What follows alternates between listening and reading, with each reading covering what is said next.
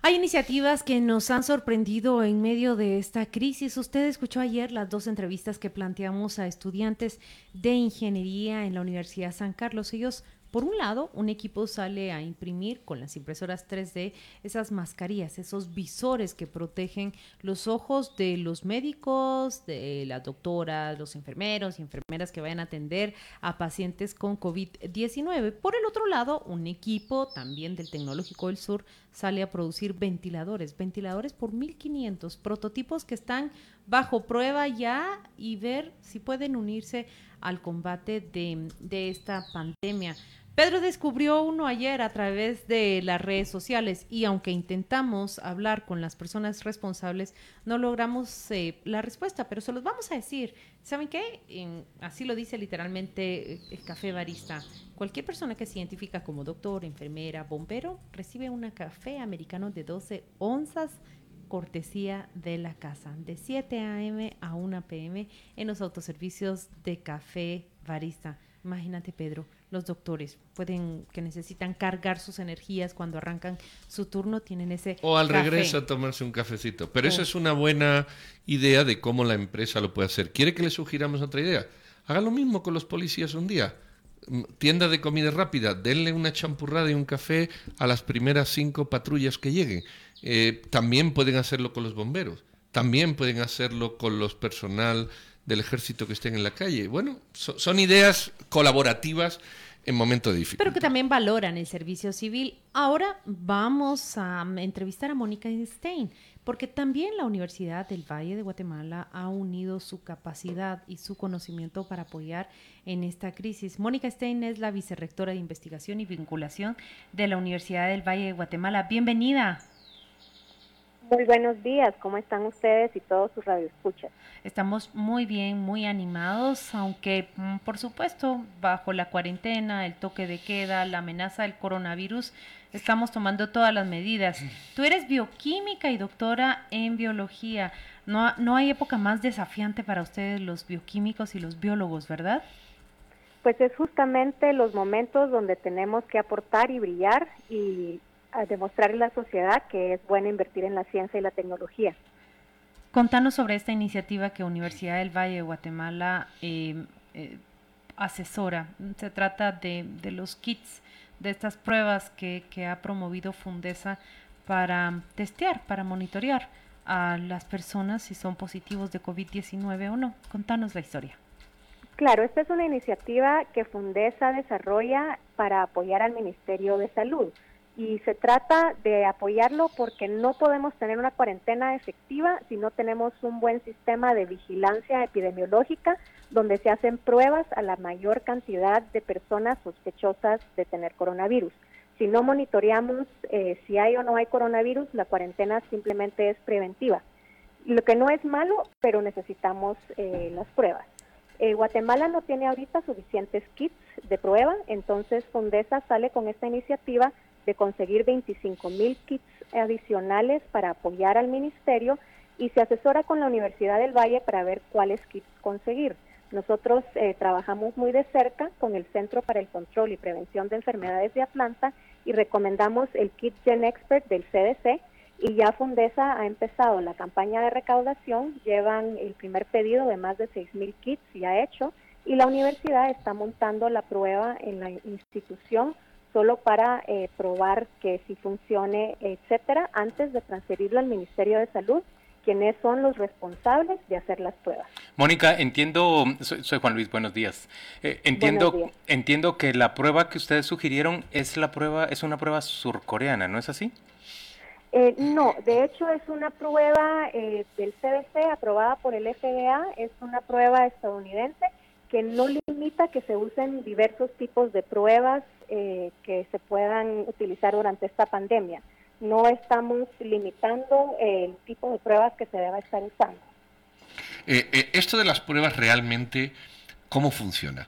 Porque hay gente que piensa que, bueno, esto llegas y prácticamente te hisopean y en dos minutos ya lo sabe. luego hay gente que dice, no, uy, esto lleva un proceso biológico brutal de tres días. Otros que dicen, bueno, ¿por qué no le hacen la prueba a los que llegan? En avión y lo resuelven de inmediato. Otros, la prueba no da hasta las 48 horas o los 7 días. Realmente, para entender cómo, funcionan estas pruebas.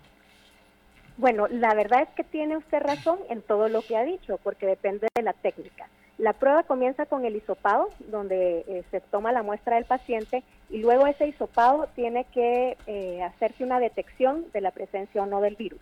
El virus es de ARN, entonces las pruebas más tradicionales, más baratas y más tardadas son las que convierten el ARN a ADN y luego se prueba a ver si hay genes de ese virus. Sin embargo, ya hay eh, algunas máquinas que se están desarrollando rápidamente en el mercado que pueden detectar directamente del ARN. Esto no es algo nuevo, simplemente las han adaptado para el coronavirus. Y en esos casos sí sería mucho más rápido, tal vez un día o algunas horas. Sin embargo, estas máquinas aún no han salido al mercado y posiblemente van a ser bastante caras. Eh, ahorita mismo la prueba demora lo que toma el hisopado, eh, llevarlos al Laboratorio Nacional de Salud y ahí pues se convierte el ARN en ADN y luego se hace eh, la detección de genes con pruebas de ADN. Entonces, ¿Eso en horas cuánto es, doctora? Eso en horas depende un poco del laboratorio y de sus condiciones, pero si sucediera de forma inmediata, sin tiempo entre cada paso, tendrían que ser como unas 48 horas. Es decir, es decir, la persona que llega en un avión, pongamos un ejemplo, o la que cruza en la frontera, si usted quiere hacerle las pruebas, usted tiene que tenerlas detenidas o retenidas en el lugar, vamos a poner mínimo tres días, poniendo estas 48 horas de prueba, mínimo tres días. Si no, uno corre el riesgo, a pesar de tomar la temperatura, de que la persona que se va, no, aunque usted le haga la prueba, está 48 horas en su casa o sabe Dios dónde y puede contaminar.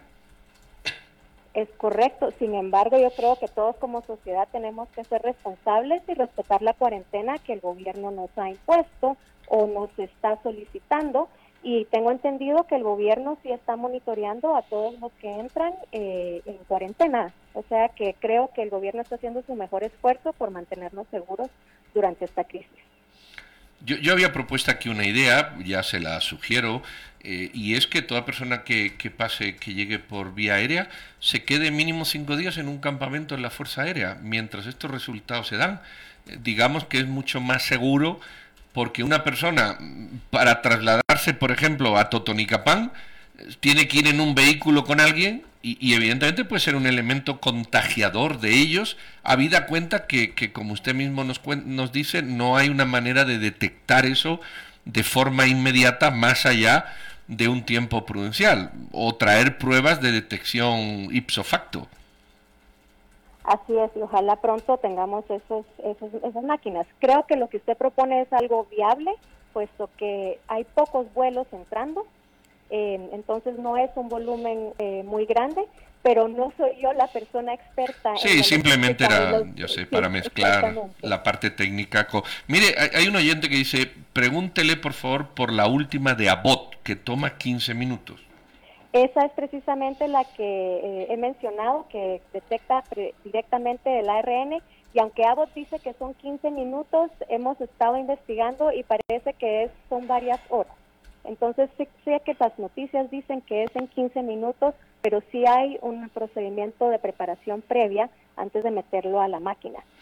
Eh, pero esas son las que están saliendo ahorita, que están en aprobación expedita por el FDA, que ya se usan para varias otras eh, detecciones de patógenos que lo han adaptado a coronavirus. Doctora, aprovechando su conocimiento y su capacidad, hemos leído también que Italia, por ejemplo, adquirió un set, un kit de pruebas que finalmente no funcionaron. Eh, Fue España y se las compró a China, pero China ah, solo tuvieron el 30% de efectividad y entiendo que China eh, decidió devolverles, eh, reponerles. ¿Usted lo oyó, lo mismo, Mónica? Sí, yo leí esas noticias y no sorprende porque al inicio de la pandemia, con la con la celeridad con que se necesitaba desarrollar estos kits de detección, se hicieron kits que solo se basan en un gen, eh, y eso puede que no sea suficiente. Acuérdense que el coronavirus es una familia eh, de viruses y además siempre en una detección pueden haber falsos positivos y falsos negativos. Para reducir esa posibilidad se hacen pruebas que detectan varios genes. que son un poquito más caras, un poquito más tardadas de desarrollar, pero más confiables. Mónica, yo, yo voy a insistir en lo que le estaba preguntando Pedro. Yo sé que no se puede ir por el mundo haciendo pruebas así indiscriminadamente, pero también por todo lo que leo es que a mayor volumen de pruebas, mayor capacidad de un Estado de confinar a las personas, digamos, de, de, establecer cordones sanitarios que impidan que se propague la, enfermedad. Eh, todos los que bajan de, esos vuelos, como le estaba diciendo Pedro, de los, las personas que están siendo deportadas hacia Guatemala, todos deberían pasar por prueba. ¿Qué, qué otros criterios sugeriría usted que sigamos, digamos, para ampliar los círculos de la aplicación de la prueba? Pues es una excelente pregunta y es muy necesario. Como les comentaba, no hay cuarentena que sirva si no estamos en un programa masivo de pruebas. No sé si ustedes vieron también un reportaje que salió en estos días sobre la cantidad de pruebas eh, que están haciendo distintos países de Centroamérica y nosotros estamos un poco bajos en relación a otros países. Por eso es que es tan importante comprar el tiempo que se está comprando ahorita para adquirir más pruebas, tal y como lo está haciendo Condesa y otros, y poder darle la posibilidad al gobierno de que las haga. ¿Cuáles son las limitantes? Contestando a su pregunta. Necesitamos más kits, eh, no importa que sean los coreanos o los Estados Unidos, necesitamos más kits. Necesitamos laboratorios. Ahorita mismo solamente el Ministerio de Salud está haciendo la detección, lo cual está muy bien pero puede ser que si llegamos a una etapa de pandemia, y eso es un supuesto, no estoy diciendo que lo estamos ahorita, que, que el gobierno tenga que tercerizar eh, el desarrollo de pruebas en otros laboratorios de otros hospitales. Ya el Congreso salió diciendo que la Universidad de San Carlos puede apoyar o incluso otras universidades si fuera necesario. Necesitamos un sistema de vigilancia epidemiológica. ¿Qué quiere decir eso? Que en distintos hospitales, centros de salud, IX, etcétera, tengamos eh, reporte y registro de casos que vayan a una base de datos centralizada al ministerio y que el ministerio tenga la posibilidad del rastreo de contactos. Esas son como tres cosas muy importantes de un sistema de vigilancia epidemiológica, las pruebas, la red de laboratorios y el sistema de rastreo de contactos y base de datos centralizada que nos ayuda a tener eh, un mayor control de dónde están los brotes, de dónde tenemos que poner esos cordones sanitarios y por supuesto ahí puede entrar el tema de cuarentenar o, de monitorear más de cerca a poblaciones con mayor riesgo de traer el virus. Con eso les puedo comentar que ya hay sistemas de la OMS que se pueden utilizar y que nosotros hemos ofrecido ya al ministerio todo el apoyo que ellos requieran para poder montar un sistema de vigilancia eh, que les pueda eh, apoyar. Cuando dice nosotros, dice Universidad del Valle que puede realizar una de estas tres tareas eh, o, las tres, la, de vigilancia, el, protocolo ese de vigilancia epidemiológica que usted describe. Si nosotros tenemos más de 40 años, nosotros, Universidad del Valle, de colaborar con el Centro para el Control y Prevención de Enfermedades y de hecho con esa colaboración y esos proyectos ya tenemos montados sistemas de vigilancia epidemiológica en varios hospitales nacionales del país, precisamente para enfermedades respiratorias y diarreicas que son las que más afectan a la juventud, a los niños. Entonces eso se puede replicar y hemos ofrecido la asistencia técnica al ministerio para poder ampliar eso y para poder apoyarles y replicarlo en otros hospitales. Nosotros trabajamos en dos. Eh, ¿Por qué la asistencia técnica únicamente? Porque es la responsabilidad y potestad del ministerio. Es importante en esta situación de crisis mantener el orden y saber que hay una autoridad competente y que nosotros estamos para apoyar y no para suplantar. Claro, como usted dice, todo va hacia la base de datos que es la nacional, eh, regida por el Ministerio de Salud. Eh, le quiero hacer una última pregunta, Mónica, porque me interesa mucho. Em, cuando ustedes hablan del monitoreo, o trazabilidad de la persona que resulta positivo. ¿De qué se auxilian? Leo, por ejemplo, que Asia ha sido efectiva a la vez que agresiva a través de los GPS de los teléfonos. Por ejemplo, identifican en dónde estuve, eh, si tomé transporte colectivo, si llegué a X o Y edificio, y luego empiezan a revisar que otros GPS estuvieron activos. Usted me dice que en dos hospitales han establecido esta vigilancia especialmente con casos de enfermedades respiratorias. ¿Cómo se realiza? ¿Es la entrevista primaria el único instrumento con el que contamos en Guatemala? o, descríbamelo. actualmente en Guatemala es a base de entrevistas que uno registra casos y las entrevistas pueden ser profundas. En el caso de coronavirus, la recomendación de entrevistas, no de eh, sistemas tecnológicos de GPS como en Asia. De entrevistas es ver con qué personas ha estado, en qué entorno, eh, dónde trabaja, eh, o sea que son puramente entrevistas para que la misma persona reflexione sobre en sus contactos, cuáles son contactos de alto riesgo y contactos de bajo riesgo. Hay un protocolo ya para eso. El sistema de vigilancia en los hospitales es una base de datos de registro de casos donde se toma la muestra y se va viendo si la muestra es positiva o negativa y se va viendo más o menos dónde están los brotes. Sí podemos ayudar con tecnología que no es tan invasiva a través de un app que ya estamos desarrollando en la institución y que vamos a pilotear solo con la comunidad OVG, que es una app de autorreporte. Esto ya lo hemos hecho en el país con una gripe normal, era una app llamada Mi Gripe, donde las personas reportan si tienen síntomas y reciben consejos de salud. Entonces el consumidor recibe los consejos, pero uno puede ver por GPS del teléfono, pero es voluntario, no impuesto por el gobierno, donde hay eh, síntomas. Nosotros estamos ya desarrollando el app para coronavirus para la comunidad OVG, ese va a ser nuestro primer piloto y si es exitoso, pues la podemos ofrecer al ministerio por si ellos desean implementarla a nivel nacional. Esto tiene corolarios de confidencialidad muy importantes, ya que en ningún momento se desea estigmatizar a ninguna persona ni divulgar eh, datos personales y únicamente para propósitos de salud pública. Mónica, eso es bien importante, ¿verdad? ¿Cómo concientizar a las personas de que hay una intimidad que resguardar? No generar estigma sobre la persona que está enferma, así sea mm, alguien que me caiga muy mal o alguien que me caiga muy bien, eso no tiene ningún sentido. ¿Cómo, ¿Cómo persuadir a la población sobre esto? ¿Cuál es el, el cuál dirías tú que es el, el argumento ético? Miren, tarde o temprano al 60% o más de nuestra población le va a dar coronavirus. Tal vez muchos no nos vamos a dar cuenta y los que tienen suerte no se dan cuenta porque no tendrán síntomas tan, eh, tan profundos o tan serios. Pero esto es una enfermedad que está aquí para quedarse, que ahorita estamos viviendo la pandemia porque eh, todos somos eh, nuevos, a eso no tenemos inmunidad de la sociedad, no hay vacuna, pero es como cualquier otra enfermedad con la que uno se vacune que uno le va a dar de vez en cuando, a todos nos va a dar tarde o temprano. No quiere decir que que hicimos algo malo, no quiere decir que nos juntamos con la gente equivocada, no quiere decir que somos irresponsables, eh, sino que a todos Es una gripe, es una gripe seria y es una gripe altamente contagiosa. Mónica, me dice si hay una lista de mm, para que me apunte como voluntaria, me gustaría probar esa aplicación, pero usted dijo es para la comunidad, pero si lo abren para voluntarios, quisiera probarla. A mí me da la impresión, Mónica, que lo que hay es un sentimiento morboso de conocer quién está, quién está. Sí lo hay.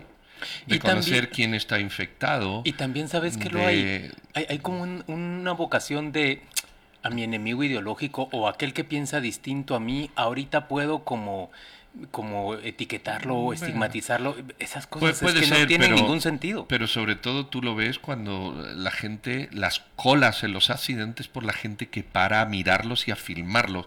A mí me da la impresión que esto de desvelar la identidad de las personas infectadas es de una morbosidad brutal, producto de, una sociedad morbosa. Esta es la realidad.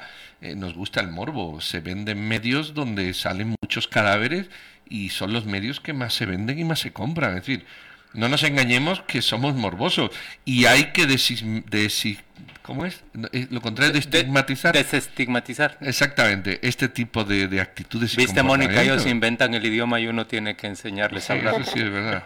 Me gustaría aportarles algo. Eh, no olvidemos que estamos en situación de crisis y cuando hay crisis entra pánico. En estas situaciones es muy importante el autocuidado y el bienestar emocional y mental de las personas.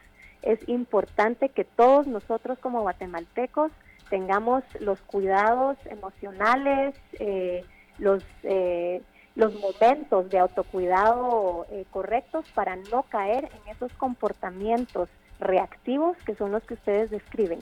No olvidemos que en una crisis también hay un componente emocional de la población y hay que atenderlo. Entonces también hay varias eh, listados de acciones de autocuidado, hay varios eh, recursos para la gente que está bajo estrés eh, que nosotros tenemos que visibilizar ahorita para que no caigamos en eh, pánico y en esos comportamientos negativos que ustedes mencionan. Ay, Mónica, qué, qué entrevista más em, enriquecedora, de verdad, con conocimiento, con información. Eh, le habíamos llamado para conocer cómo estaban trabajando de cerca con las pruebas que Fundesa ha procurado para el diagnóstico de COVID-19 y nos enteramos que ustedes eh, tienen ese proyecto que me interesó tanto, es vigilancia eh, contra epidemias, ¿verdad? Vigilancia epidemiológica en dos hospitales del país y por el otro lado van pasos adelante en el desarrollo de esa aplicación para monitorear el contagio de otras enfermedades. Eh, muchas felicitaciones para usted, para su equipo y mm, espero que, que podamos seguir esta conversación. Sé que no se agota aquí. Muchas gracias a ustedes, es un gusto compartir con ustedes y sus radioescuchas y estamos a las órdenes. Nos vemos, feliz miércoles. Nos vemos.